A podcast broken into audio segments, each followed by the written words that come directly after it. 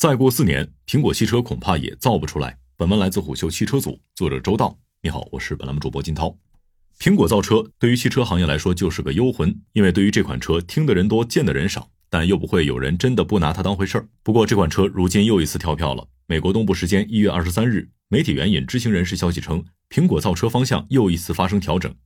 将从开发全自动驾驶汽车转为有限自动驾驶功能的电动汽车，也就是说，这款车的智驾级别将为 L2 加级，和特斯拉 Model Y、问界智驾版、理想 L9、蔚来 ET7 以及小鹏 P7i 看齐。更令人遗憾的是，根据上述媒体发布的信息，苹果汽车最终的上市时间将被推迟到2028年，也就是四年之后。按照汽车行业，包括整车平台在内，从零开始打造一款车需要三至五年的研发周期来看，苹果汽车这回恐怕又一次从零开始了。那么问题就来了，苹果造车为何总在反复摇摆，总在走弯路？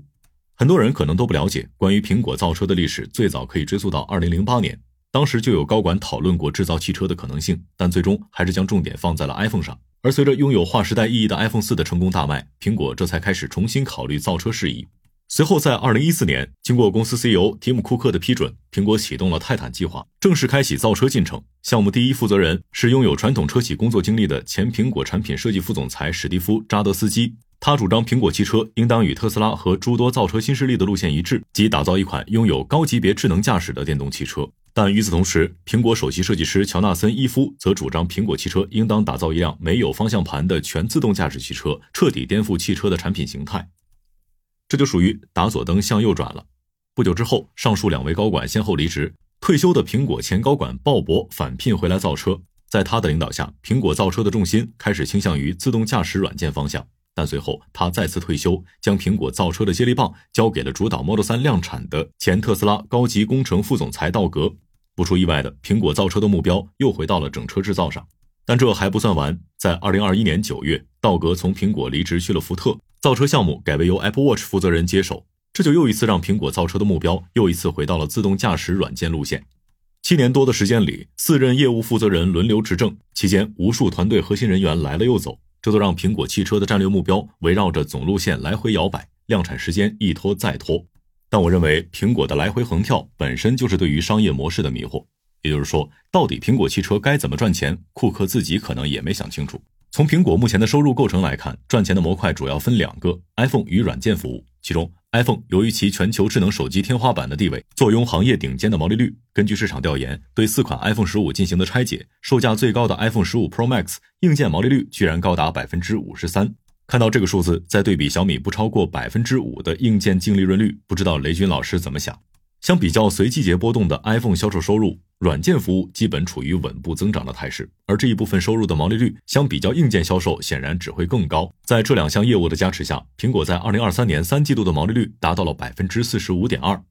而与更加简单成熟的智能手机业务相比，汽车作为人类有史以来最复杂的面向普通消费者的工业产品，基本不能实现与 iPhone 相似的毛利率。毕竟，行业毛利最高的特斯拉在2023年的全年毛利率也仅有百分之十八点二。显然，即使汽车业务的毛利率达到特斯拉的水平，那也必然会给集团的整体营收拖后腿。因此，苹果只能从另一个角度想办法，即通过打造 L 四级自动驾驶汽车的方式，将苹果汽车由交通工具转化成智能空间，为用户创造全新的消费场景，以便实现更高的软件服务收入。可问题是，自动驾驶赛道的多个先驱和先烈公司都在用实际行为告诉苹果，这条路在当下很难走通。一方面，各国政府目前都没有推进无人驾驶汽车商用量产的明确时间节点；另一方面，当前的技术以及工程能力还不支持打造一辆可靠性足够高且能够自主识别并处理各类工况的产品。顺着这个逻辑，如果从纯造车的角度来看，还是打造一款纯粹的可以实现 L 二级智能驾驶更加现实。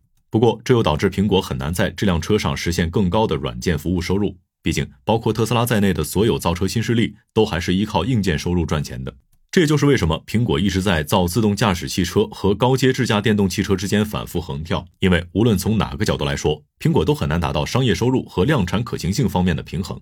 那么，苹果汽车还能造出来吗？其实，刨除了商业因素之外，仅仅看产品层面，造车恐怕也不是苹果乐意做的事情。究其原因，在于苹果很难像自己在智能手机、平板电脑、笔记本电脑以及其他智能硬件领域的成功一样，在汽车这个赛道里打造出一款真正划时代的产品。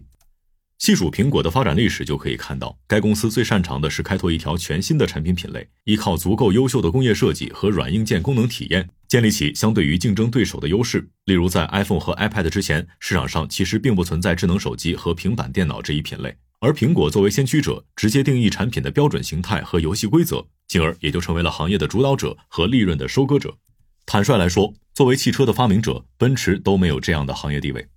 在智能手机上，苹果完全可以通过与供应商联合研发 3D 人脸识别、指纹识别、视网膜屏幕的方式，在短期内提供独家且能够大幅提升用户体验的产品。但在汽车上，苹果很难通过单一产品点的打穿打透实现产品力的碾压。毕竟，汽车的产品体验是由驾驶质感、乘坐舒适性、智能体验等等诸多复杂维度共同构成的，比手机复杂的多。而相比之下，汽车行业门槛更高，也更加成熟且复杂。苹果作为后发者，没有足够的时间和累积，像特斯拉一样打通智能电动汽车的每一个环节，而是必须像绝大多数汽车企业一样，在内饰材料、屏幕配置和功能上依赖供应商提供的方案。纵然苹果汽车可以依靠自研芯片和操作系统来实现相比较竞争对手更好的体验，但归根结底，其很难和其他智能汽车拉开太大差距。